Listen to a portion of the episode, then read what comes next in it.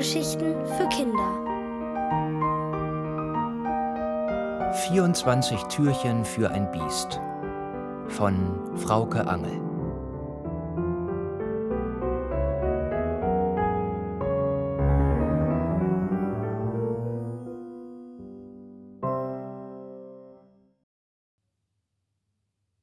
Sommersonnenwende im Zirkusweg. Der Tag, an dem wir in den Zirkusweg 57 eingezogen sind, war der längste Tag des Jahres. Erstens, weil an diesem Tag die Sommersonnenwende war und der Tag dann mehr als 17 Stunden Helligkeit hat. Und zweitens, weil wir diese 17 Stunden gebraucht haben, um alle Möbel, Kartons, Pflanzen und was weiß ich noch alles aus dem Umzugswagen raus und in unsere neue Wohnung im zweiten Stock reinzuschleppen. Dabei haben Falk und Christian den ganzen Tag Dauer gegrinst und mindestens eine Stunde auf dem Hof mit Knutscherei verplempert. Dass mir das vor den Nachbarn, die im Laufe des Tages an uns vorbeigekommen sind, vielleicht peinlich sein könnte, hat sie dabei kein bisschen interessiert. Die zwei waren einfach blind vor Glück. Denn die Wohnung war der Volltreffer, das, wonach sie immer gesucht hatten. Altbau, grüne Lage, bezahlbar.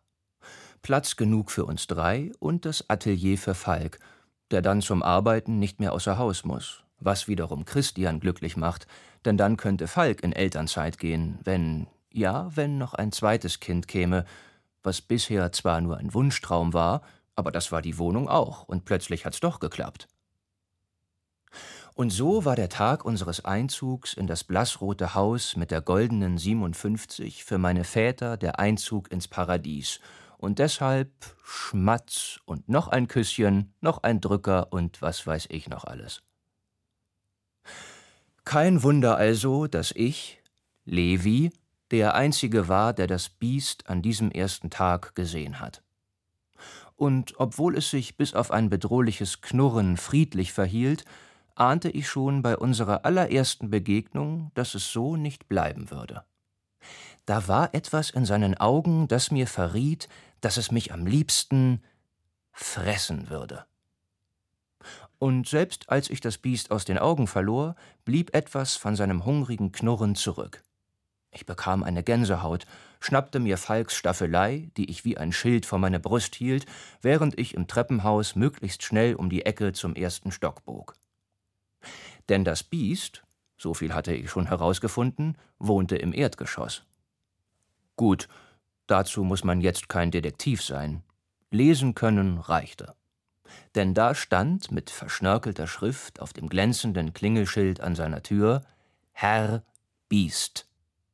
Immer wenn ich an diesem Tag an seiner Tür vorbeilief, warf ich auf halber Treppe einen Blick zurück aber alles, was ich sah, war das kleine Fenster, das neben der Wohnungstüre in die Wand zum Treppenhaus eingelassen war und das genau wie bei uns der Belüftung des Badezimmers diente.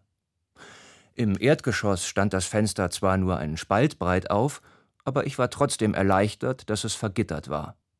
Eigentlich zu dem Zweck, damit keine Einbrecher über das Treppenhaus in das Badezimmer und damit in die Wohnung einsteigen können, aber umgekehrt funktioniert es natürlich auch. Doch wie gesagt, an diesem allerersten Tag im Zirkusweg 57 verursachte es nur ein beklemmendes Gefühl, an der Tür von Herrn Biest vorbeizulaufen.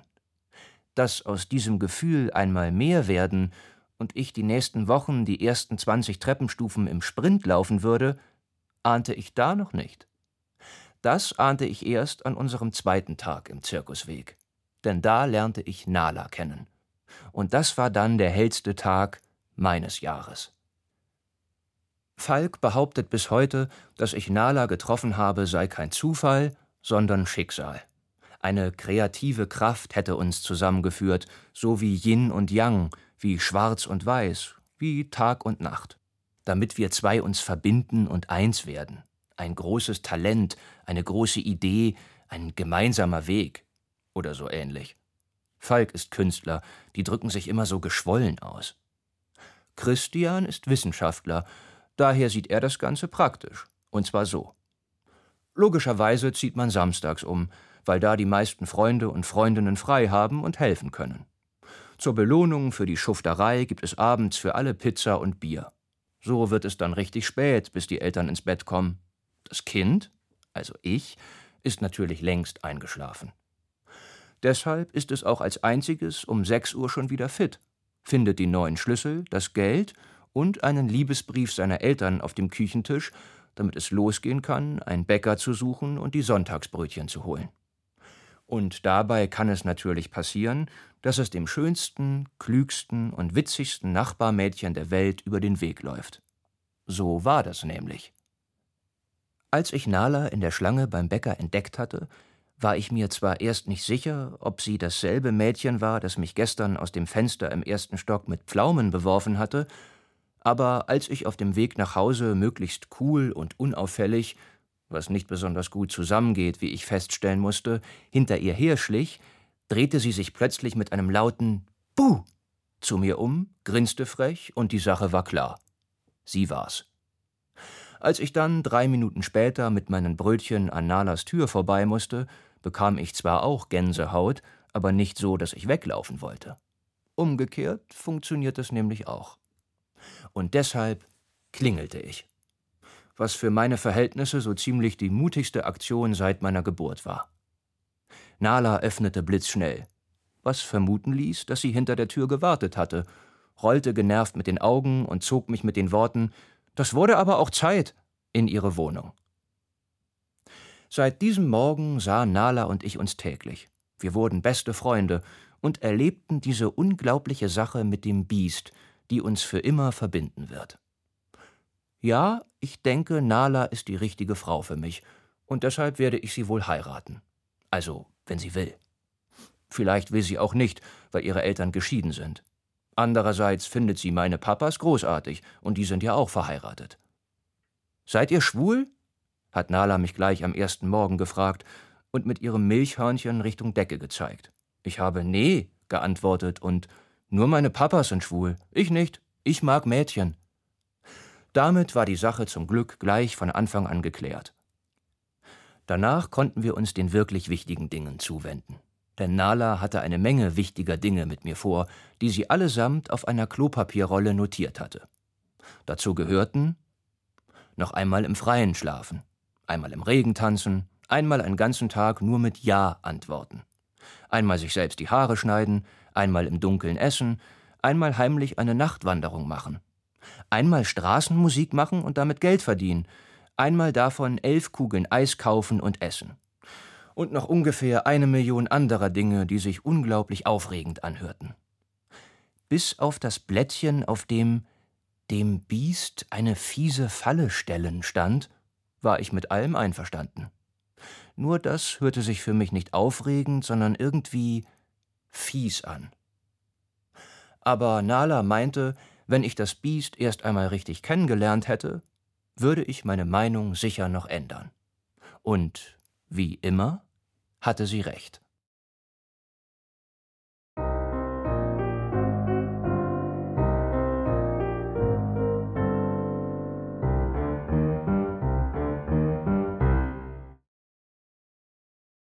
Diamant-Hochzeit im Zirkusweg.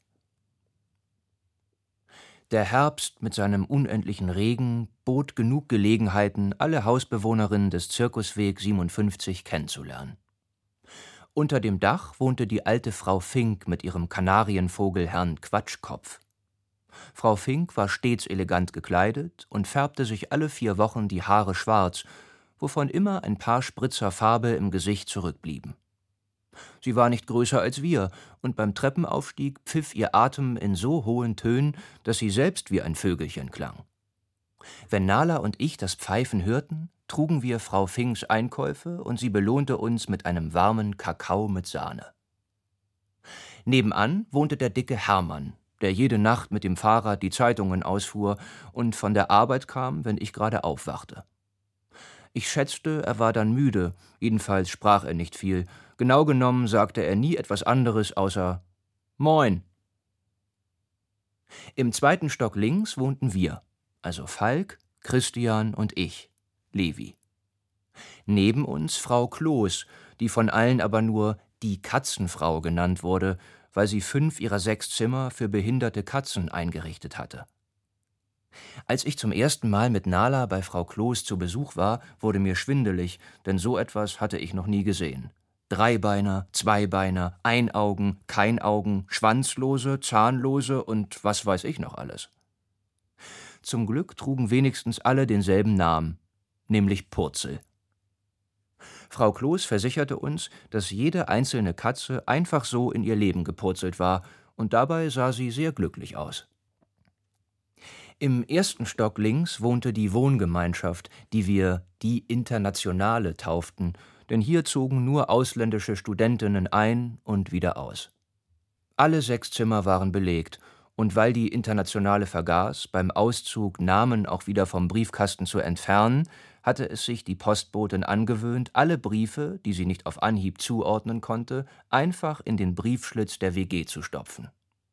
So kam es, dass wir manchmal unsere Post in der Wohngemeinschaft abholten. Wobei wir uns mit den Bewohnerinnen in Zeichensprache unterhalten mussten, da weder Nala noch ich Chinesisch, Portugiesisch oder Arabisch sprachen. Leider blieben die Studentinnen auch nie lange genug, um es uns beizubringen. Deshalb beschlossen wir, unsere eigene Sprache zu erfinden, die wir Infernalisch nannten was so viel bedeutet wie höllische Scheußlichkeit und die sich genauso anhörte. Neben der Internationalen wohnte Nala mit ihrer Mutter, die, wie sich herausstellte, im selben wissenschaftlichen Institut arbeitete wie Christian und das oft bis spät in die Nacht. Nalas Mutter behauptete, nur so könne sie nach der Scheidung die Miete für die viel zu große Wohnung aufbringen aber Nala behauptete, das sei die Ausrede, mit der ihre Mutter ihr schlechtes Gewissen beruhigte, das sie gar nicht haben müsste, denn Nala machte es überhaupt nichts aus, jetzt jeden Tag bei uns zu verbringen. Dann war da noch das Erdgeschoss. Links wohnte die Pac-Man-WG, bestehend aus vier älteren Männern, die nicht auseinanderzuhalten waren, weil sie alle die gleichen Brillen und die gleichen dunkelgrauen Pullover zu den gleichen dunkelblauen Hosen trugen und mit dem gleichen oder sogar demselben Stoffbeutel einkauften, auf dem in großen Buchstaben Läuft bei uns gedruckt war.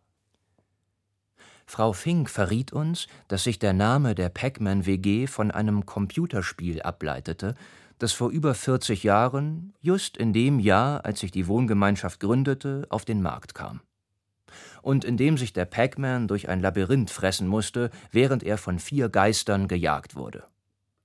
Das Spiel war nicht darauf ausgelegt, ein Ende zu finden, und genauso hielten es die Bewohner mit ihrer Wohngemeinschaft, die noch nicht ein einziges Mal die Besetzung gewechselt hatte. Selbst Nala, die seit ihrer Geburt im Zirkusweg wohnte, überraschten die vielen Neuigkeiten, die wir in den ersten Wochen nach meinem Einzug bei Kakao und Keksen von Frau Fink erfuhren. Dass es aber überhaupt dazu kam, hatten wir dem ältesten Hausbewohner zu verdanken.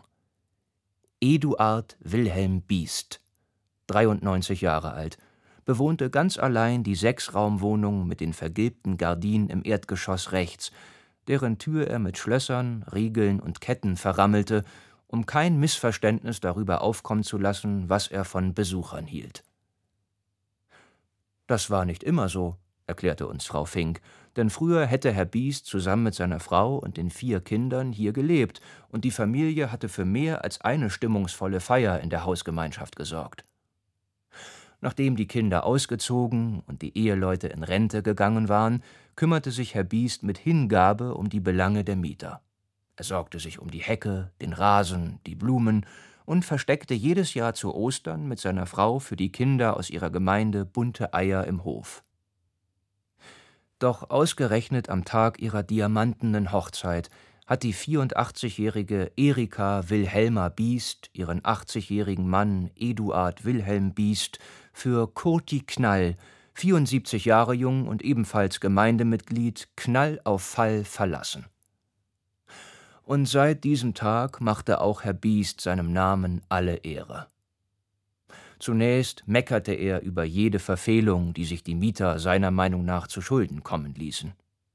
Er zeigte unsachgemäße Lichtschalterbenutzung, falsch parkende Fahrräder, niedergetrampelten Rasen, Störungen während der Mittagsruhe, ja sogar zu nass aufgehängte Wäsche bei der Hausverwaltung an.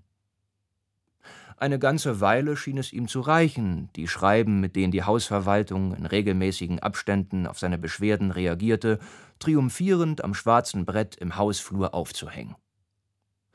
Doch als ihm aufging, dass keine Konsequenzen folgen würden, gab er es auf, sich zu beschweren und übernahm das Bestrafen der Missetaten selbst. Dabei war er nicht so ungeschickt, wie man es von einem alten Mann erwartet hätte. Tatsächlich konnte ihm niemand nachweisen, dass er es war, der die Luft aus den Rädern ließ, die Birnen aus den Lampen drehte, die Schaukel im Hof zerstörte oder die nasse Wäsche von der Leine in die Restmülltonne beförderte. Doch nachdem ausgerechnet Frau Kloß Zeugin wurde, wie Herr Biest der Nachbarkatze einen Tritt verpasste, schlug das klammheimliche Misstrauen seiner Mitmenschen in Zorn um. Diesem Biest war alles zuzutrauen. Auch, dass er zwei Kinder, die nachts heimlich in den Keller schlichen, wo sie ihre Rucksäcke für die Nachtwanderung versteckt hatten, so sehr erschreckte, dass mindestens ein Kind, nämlich ich, mir fast in die Hosen gepinkelt hätte. Zum Glück blieb es bei dem fast. Und zum Glück hatte ich Nala an meiner Seite, die sich sofort den wirklich wichtigen Dingen widmete. Sieh's mal positiv, Levi, sagte sie, und ihre Augen blitzten vor Entschlossenheit. Wir haben eine echt gruselige Nachtwanderung vor, und du hast endlich eine Erleuchtung. Ergänzen wir also meine Liste um einen neuen Punkt. Wie wär's? Ich nickte. Ja. Nun war auch ich bereit, dem Biest eine Falle zu stellen.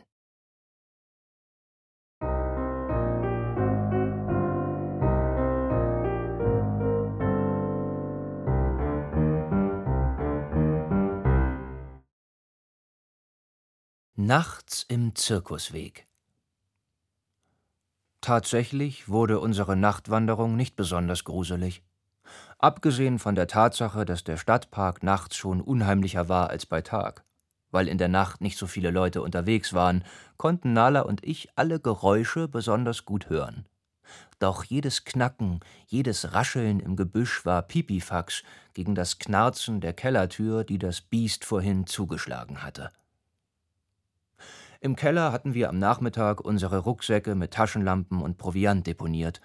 Doch gerade als wir die Kellertreppe mit unserem Gepäck wieder hinaufschleichen wollten, fiel oben die schwere Tür ins Schloss.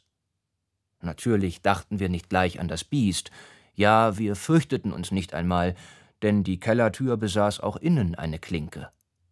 Doch dann hörten wir, wie oben unser Schlüssel, den wir von außen stecken gelassen hatten, im Schloss umgedreht wurde. Nala schaltete sofort. Sie sprintete die Treppen hinauf und hämmerte von innen gegen die Tür. Hallo! Hallo, wir sind hier drin! Schließen Sie auf! Wir wollen raus! Doch die einzige Antwort war das schlurfende Geräusch sich entfernender Schritte und ein heiseres Bellen, das ausnahmsweise fast ein wenig zufrieden klang. Und da wussten wir, wer sich den bösen Scherz mit uns erlaubt hatte. Das Biest. Doch während mich die Angst fest im Griff hatte und ich mir Sorgen um meine Blase und meine Hose machte, blieb Nala erstaunlich ruhig, denn sie wusste mehr als ich. Levi, sagte sie zu mir, Frau Fink kann nachts nicht gut schlafen. Gegen Mitternacht macht sie meist einen kleinen Spaziergang.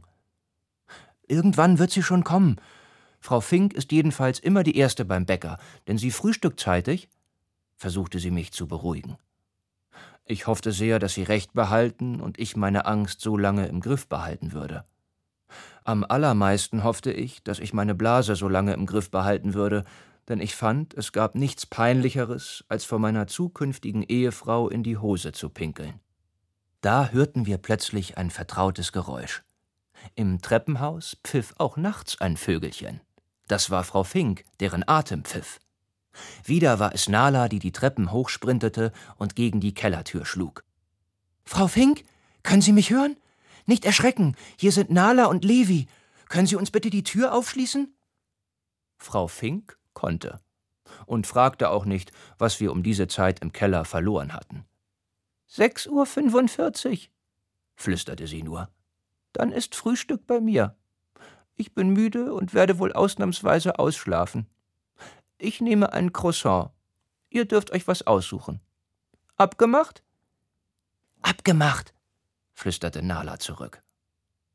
Dann warteten wir, bis Frau Fink die halbe Treppe zu Herrn Biests Wohnung geschafft hatte und schlichen uns aus der Haustür ins Freie. Der Rest der Nachtwanderung war ein Kinderspiel. Ein kurzes Kinderspiel, wenn man es genau nahm. Ich fand einen Baum, wo ich mich im Dunkeln erleichtern konnte, ganz ohne meine Hochzeitshose zu bekleckern. Dann kramten wir die Taschenlampen hervor, die wir nicht brauchten, weil im Stadtpark auch nachts die Laternen brannten. Proviant brauchten wir eigentlich auch keinen. Mir war der Hunger vergangen, und Nala hatte beim Abendbrot ordentlich zugelangt, weil sie Falks Essen immer zum Feiern fand. Sie aß trotzdem eine halbe Tüte saure Heringe, während ich die zurückgewonnene Freiheit feierte. Dabei überlegten wir, wie wir es dem Biest heimzahlen konnten. Aber uns fiel nichts ein, und deshalb gingen wir auf dem kürzesten Weg zurück in den Zirkusweg. Neuer Tag, neues Spiel, gähnte Nala im Treppenhaus, bevor wir auf leisen Sohlen unsere Wohnung betraten. Ich fand, meine zukünftige Frau gähnte sehr elegant. Das taten Falk und Christian nicht. Sie gähnten laut und ungehalten, obwohl wir uns wirklich leise hereingeschlichen hatten. Aber nicht leise genug für besorgte Eltern, die kein Auge zugemacht hatten, nachdem sie mein Bett im Kinderzimmer leer vorgefunden hatten. Was macht ihr nachts in meinem Kinderzimmer? wollte ich wissen. Was machst du nachts, wenn du nicht in deinem Kinderzimmer bist? wollte Nalas Mutter wissen, die ebenfalls aufgelöst bei uns im Wohnzimmer saß. Und dann wollten alle drei Eltern wissen, wo wir gewesen waren und was passiert sei. Christian kochte Melissentee zur Beruhigung der Nerven, und Falk brachte Pralinen an den Start, die Nala verschlang, als hätte sie seit Tagen nichts gegessen. Wir erzählten zunächst nicht allzu viel, bloß, dass wir eine kleine Wanderung gemacht hätten, aber das wussten die drei schon, denn Nalas Mutter hatte die Klopapierrolle mit den wichtigen Dingen gefunden und schlau, wie Wissenschaftlerinnen nun mal sind, eins und eins zusammengezählt. Weil man nachts nicht gut Straßenmusik machen oder Eis essen konnte und auch das im Regen tanzen ausfiel, weil es draußen heute ausnahmsweise nicht regnete, blieb nur die heimliche Nachtwanderung übrig. Ausschlussverfahren, nannte Nalas Mutter das und mir wurde klar, dass ich in eine sehr kluge Familie einheiraten würde, was gut passte, denn Christian behauptete auch immer, dass ich ein Kopfkind sei, das man etwas auf Trab bringen musste. Um ihm zu beweisen, dass ich inzwischen längst nicht nur im Kopf, sondern auch im echten Leben auf Trab war, erzählten wir dann doch noch von unserer Begegnung mit dem Biest. Genauer gesagt, Nala tat es, denn mir fiel es nicht leicht zu erklären, was genau an einem 93-jährigen Opa so angsteinflößend war, dass ich mir fast in die Hose gepinkelt hätte. Nala stopfte sich eine Handvoll Pralinen in den Mund und begann merkwürdig kehlige Geräusche und Wortfetzen auszustoßen. Bäh. Ach was. Weg damit, weg. Los. Oh. Ja, ja. Nee, nee. Nicht mit mir. Unsere Eltern warfen sich besorgte Blicke zu, und Falk fragte Nala zaghaft, ob bei ihr alles in Ordnung sei.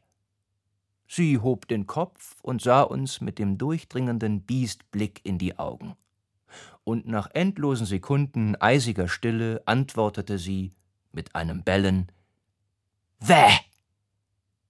Falk zuckte erschrocken zusammen, und Nalas Mutter verschluckte sich so sehr an ihrem Tee, dass Christian ihr auf den Rücken klopfen musste.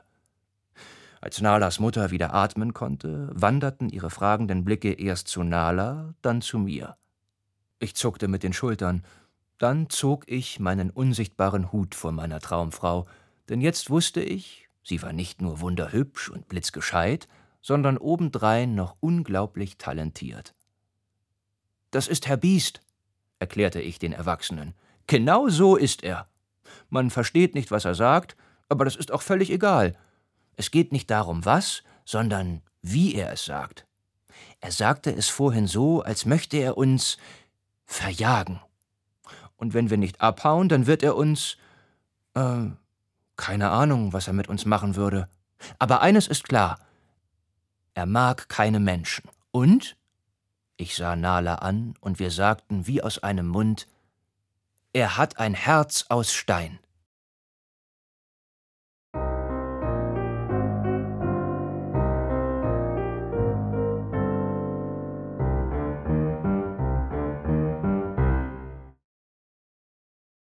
Advent im Zirkusweg.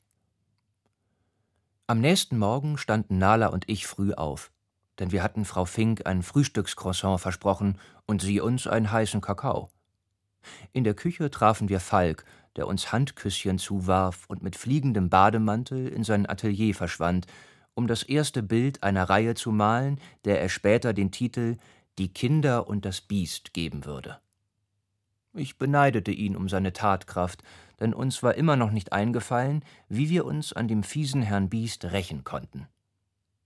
Während ich das Geld für den Bäcker einsteckte, untersuchte Nala ihre Klopapierrolle mit den wichtigen Dingen und bekam genauso glänzende Augen wie Falk eben. Sie zuppelte eines der Blättchen von der Rolle und hielt es mir freudestrahlend unter die Nase. Heute machen wir was Schönes, Levi. Heute ist der Tag des Ja-Sagens. Ja, antwortete ich. Dann gingen wir zum Bäcker. Wir kauften ein Croissant und zwei Milchhörnchen. Wollt ihr nicht lieber zwei Croissants nehmen? Ihr seid doch zu zweit, fragte uns die Verkäuferin, und ich antwortete Ja, das wollen wir. Darf es noch etwas dazu sein? Etwas Herzhaftes vielleicht? Und wir antworteten Ja, sicher wollen wir die Laugenbrezel probieren. Ja, gerne auch das Stollenkonfekt. Und ja, wir lieben Zimtsterne. Ja klar, die Sonntagszeitung nehmen wir auch.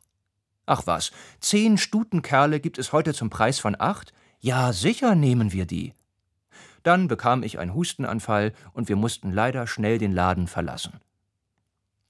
Mit Ja, vielen Dank und ja, Ihnen auch einen schönen Sonntag machten wir uns auf den Heimweg. Noch bevor wir den Zirkusweg 57 betraten, hörten wir das Keuchen. Nala und ich beschlossen wortlos, dass wir es wagen wollten. Das Biest kam uns im Treppenhaus entgegen. Es hielt vor dem schwarzen Brett und versperrte uns den Weg nach oben. Nicht mit seinem Körper, denn der war, seit wir das Biest zum letzten Mal im Hellen gesehen hatten, erstaunlich schmal geworden. Dieses Mal war es seine Stimme, die uns aufhielt. Ihr tragt den ganzen Matsch ins Haus, schnaubte das Biest. Und Nala antwortete Ja, das tun wir. Das Biest wurde böse. Euch müsste man die Hammelbeine langziehen. Und Nala antwortete Ja, das müsste man wohl. Da wurde das Biest noch böser. Wollt ihr mich vergackeiern, ihr kleinen Kröten? Wir lächelten mutig. Und dann sagte Nala Ja, das wollen wir. Das Biest röchelte und musste sich am schwarzen Brett abstützen. Dann spuckte es die Worte vor uns aus. Passt auf, ihr zwei, dass ich mich nicht vergesse. Und weil der zitternde alte Mann plötzlich gar nicht mehr gefährlich aussah, verschlug es Nala die Sprache und ich antwortete für sie. Ja, sagte ich, allerdings ohne zu lächeln. Wir passen auf. Dann gingen wir mit unseren Bäckertüten an ihm vorbei in den zweiten Stock. Bei der Wohngemeinschaft hatte Nala ihre Sprache wiedergefunden und schlug vor, Ballast abzuwerfen. Also legten wir die Zimtsterne und sechs Stutenkerle auf dem Fensterbrett der Internationalen ab. Nebenan legten wir für Nalas Mutter ein Croissant vor das Badezimmerfenster und Nala flüsterte: Ja, ich liebe dich auch, Mama. Bevor wir in den dritten Stock gingen. Wir überlegten kurz, aber dann meinte sie zuversichtlich Ja, natürlich lieben Katzen Stollenkonfekt und legte der Katzenfrau das Tütchen auf das Fensterbrett. Christian und Falk stellten wir die letzten beiden Stutenkerle ins Fenster und ja, wir klemmten auch die Tageszeitung dazu. Dann stiegen wir eine Etage höher. Dort hängten wir dem dicken Hermann eine Brezel an die Türklinke und nahmen die restlichen Milchhörnchen und Croissants mit zu Frau Fink, die uns bereits in der offenen Tür erwartete. Nach ja, wir haben unsere Hände und ja, auch mit Seife gewaschen und ja, wir nehmen heißen Kakao und ja, gerne mit Schlagsahne, sagte Frau Fink lächelnd. Ich sehe, ihr habt heute einen sehr freundlichen Tag. Habt ihr Herrn Biest auch etwas davon abgegeben? Nein, hätte Nala beinahe geantwortet, doch ich schnitt ihr rechtzeitig das Wort ab. Ja, aber ihm haben wir nur Worte geschenkt, doch demnächst stellen wir ihm eine fiese Falle. Frau Fink lachte. Glaubt es mir, Kinder, das macht dem Eddie gar nichts aus. Im Gegenteil, es bestätigt ihn nur in dem, was er ohnehin denkt, nämlich, dass alle Menschen Bösewichte sind. Nein, wirklich, der Mann hat ein Herz aus Stein, das könnt ihr nicht berühren, egal was ihr anstellt. Doch, widersprach Nala, wir finden etwas. Etwas, womit wir das Biest mitten ins Herz treffen. Das muss sein, eben wollte er uns nämlich die Hammelbeine langziehen. Ach, wirklich? Nee, so weit geht der Eddie dann doch nicht. Wollt ihr eine Geschichte hören? Selbstverständlich antworteten wir mit Ja. Frau Fink erzählte, dass Herr Biest früher nicht nur den Osterhasen, sondern auch den Nikolaus gespielt hatte. Jedes Jahr fanden alle im Haus vor ihren Türen ein kleines Geschenk.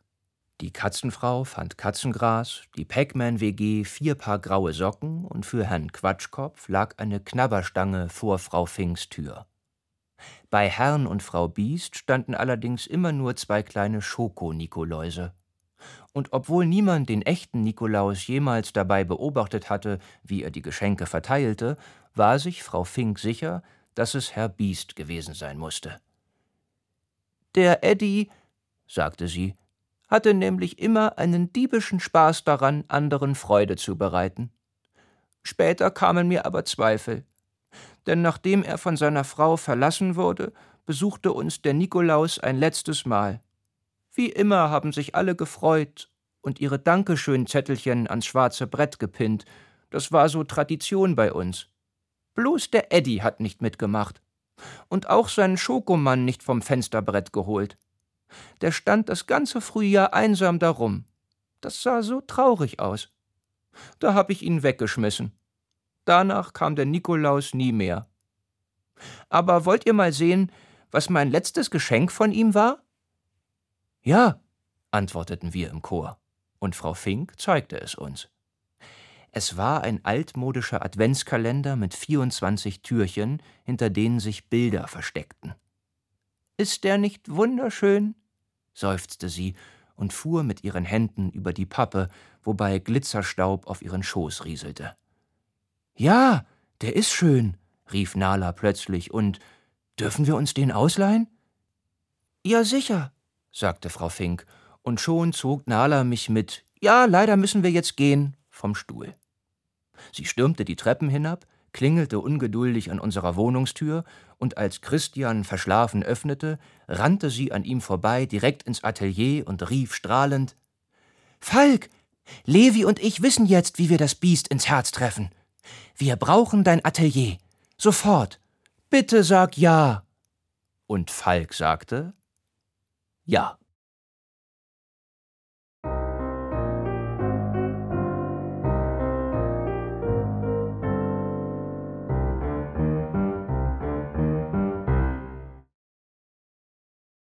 Heiligabend im Zirkusweg. Nala war inzwischen so oft bei uns, dass Falk und Christian ihren Wunsch, ein zweites Kind zu adoptieren, aufgegeben hatten. Ich begrüßte ihre Entscheidung, denn ich fand, eine bessere Schwester als Nala könnte ich niemals kriegen. Auch wenn ich mir nicht sicher war, ob ich sie dann später noch heiraten konnte. Aber zunächst waren wir sowieso erstmal ein Team, ein Dream Team, wie Falk betonte. Nala und ich arbeiteten den ganzen Dezember in seinem Atelier. Jeden Tag nach der Schule schlüpften wir in unsere Malerkittel und stellten uns an die Staffeleien. Doch zuallererst fertigten wir aus Salzteig einen Wichtel mit offenen Armen, den wir pünktlich in der Nacht zum 1. Dezember auf das Fenstersims von Eduard Wilhelm Biest hieften. Unser erstes Bild, eine Schneefrau, hatten wir zusammengerollt in die Wichtelumarmung gesteckt. Unser Ziel war es, dort bis Heiligabend jeden Tag ein weiteres Gemälde zu platzieren. Vorlage war der Adventskalender von Frau Fink, doch schon nach wenigen Tagen ermutigte Falk uns, die Vorlage außer Acht zu lassen. Schließlich wollten wir das Biest mit unseren Bildern mitten ins Herz treffen, und da war es wichtig, dass wir so malten, wie es unsere Herzen uns vorgaben. Wir malten 24 Dinge, die wir an der Adventszeit besonders mochten. Plätzchen backen, eine Schneeballschlacht machen, Kerzen anzünden, Orangen schälen, Papiersterne basteln, zu Weihnachtsliedern tanzen, Wunschzettel schreiben, ein Lebkuchenhaus bauen, anderen in die Fenster gucken, Schlittschuh fahren, Stiefel rausstellen, Nüsse knacken, Mensch ärger dich nicht spielen, Schlitten fahren, das Weihnachtsmärchen im Theater angucken, drei Haselnüsse für Aschenbrödel im Fernsehen angucken, unseren Weihnachtsbaum schmücken, einen Weihnachtsbaum für die Tiere schmücken, Geschenke einpacken, auf den Weihnachtsmarkt gehen, Bratäpfel braten, ins Ballett gehen, auf der Couch lümmeln und Fotos von früher angucken, auch die peinlichen, und dabei glücklich sein. Ich gebe zu, ich hatte nicht geahnt, dass mir Malen so viel Spaß machen würde, wobei mit Nala eigentlich alles Spaß machte. Falk war hingerissen, dass wir bereit waren, immer neue Techniken auszuprobieren und das nicht gerade zaghaft. Er war nämlich der Meinung, in die Kunst müsse man sich reinschmeißen, sich einfach was trauen. Denn dort gebe es kein richtig und kein falsch. Und so trauten wir uns. Wir malten, spritzten, druckten und klecksten wie wild. Nicht jedes Bild fanden wir gleich gut, aber die meisten doch gelungen. Die, die ein paar Schönheitsfehler hatten, bestäubte Nala mit reichlich Glitzerstaub, so dass sie trotzdem Glanz bekamen. Auch Christian mochte unsere Bilder, er ließ sich das allerdings nicht so anmerken. Ich schätze, er wollte vermeiden, dass wir enttäuscht wären, wenn Herr Biest unsere Bilder in der Altpapiertonne entsorgte. Das passierte aber nicht. Den einzigen, den wir tatsächlich einmal früh um sechs an der Tonne überraschten, war der dicke Hermann. Wir versteckten uns, bis er die Treppen hochgeschlurft war, und inspizierten dann mit unseren Taschenlampen die Mülltonne. Aber darin lagen nur fünf fette Stapel Tageszeitungen, was uns einerseits beruhigte, aber andererseits auf die Idee brachte, dass auch er es gewesen sein könnte, der die nasse Wäsche in der Restmülltonne entsorgt hatte. Allerdings blieb das nur Spekulation. Genauso wie der Verbleib unserer Bilder, denn Eduard Wilhelm Biest hatten wir seit unserer Treppenhausbegegnung nicht wiedergesehen oder gehört. Nur das Licht, das durch die vergilbten Gardinen seiner Wohnung schien, wenn wir von der Schule kamen, zeigte, dass dort überhaupt jemand lebte. Und obwohl wir jeden Tag ein neues Türchen für sein Adventskalender packten, hatten wir Herrn Biest ausgerechnet an Heiligabend eigentlich nicht auf dem Zettel. Dazu waren wir viel zu aufgeregt, denn Nalas Mutter hatte die Einladung meiner Väter angenommen, mit uns zusammen Weihnachten zu feiern, und das fanden wir natürlich großartig. Als wir am späten Nachmittag von unserer Weihnachtswanderung in der Heide zurückkamen, tummelten sich erstaunlich viele Menschen vor dem schwarzen Brett. Ein Feuerwehrmann und zwei von den Packmans waren da außerdem die Katzenfrau und Frau Fink, die die Polizei gerufen hatte, weil Herr Biest an Heiligabend nicht zur Christmesse erschienen war. Das macht er immer, schwor Frau Fink hoch und heilig. Die Polizisten klingelten und hämmerten gegen die Tür, aber niemand öffnete.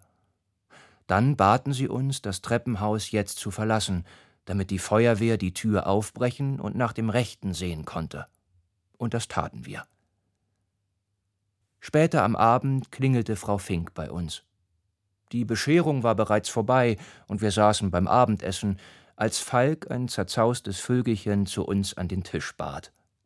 Dort teilte Frau Fink uns mit, dass Eduard Wilhelm Biest heute friedlich in seiner Wohnung eingeschlafen sei. Und dann fing Frau Fink an zu weinen.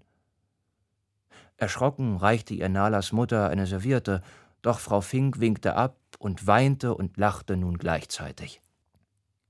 Dabei versuchte sie uns zu erklären, dass das vollkommen in Ordnung sei, denn 93 sei ja wirklich ein stattliches Alter, und sie weine, weil Ich weine. Ach Gott, das müsst ihr selber sehen, schniefte sie. Wir waren alle ein wenig beklommen, als wir mit Frau Fink die Treppe zu Herrn Biests Wohnung hinuntergingen. Unbeholfen taperten wir hinter dem Vögelchen her, und ich musste an das Lied denken, das wir in der Schule sangen. Auch Nala musste daran denken, denn sie pfiff es leise vor sich hin. Zarte, leichte Vogelspuren. bis wir in Herrn Biests Wohnzimmer standen und auch sie verstummte. Denn dieses Zimmer sah aus wie ein riesiger, funkelnder Adventskalender. Die Wände waren bis zur Decke mit unseren Bildern geschmückt, beleuchtet von zahlreichen Lampen. Durch ihren Schein und Nalas Glitzerstaub wurde das Zimmer in einen weihnachtlichen Lichterzauber gehüllt. Keiner von uns sagte ein Wort. Nala und ich genossen die Stille und die Arme, die sich uns auf die Schultern legten. So standen wir alle gemeinsam da und schauten und genossen. Schließlich löschte Christian die Lampen und wir verließen andächtig die Wohnung. Im Treppenhaus überraschten wir den dicken Hermann, der gerade einen Zettel vom schwarzen Brett fetzen wollte. Er erschrak und brummte, so wie wir es bisher nur von einem gekannt hatten, bevor er zwei Stufen auf einmal nahm und in Windeseile verschwand. Nala und ich blickten uns an. Und Frau Fink las mit ihrer dünnen Vogelstimme den Zettel vor. Da stand Danke, ihr zwei kleinen Kröten, dass ihr mich an die schönen Dinge auf Erden erinnert habt. Jetzt bin ich gespannt, welche Überraschungen im Himmel auf mich warten. Ich hoffe, die lassen mich rein. Frohe Weihnachten wünscht euch und der ganzen Hausgemeinschaft Eduard Wilhelm Biest.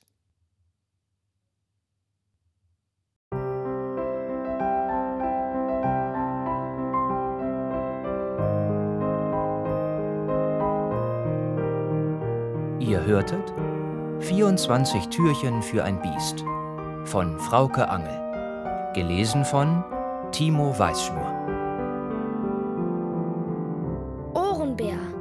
Hörgeschichten für Kinder. In Radio und Podcast.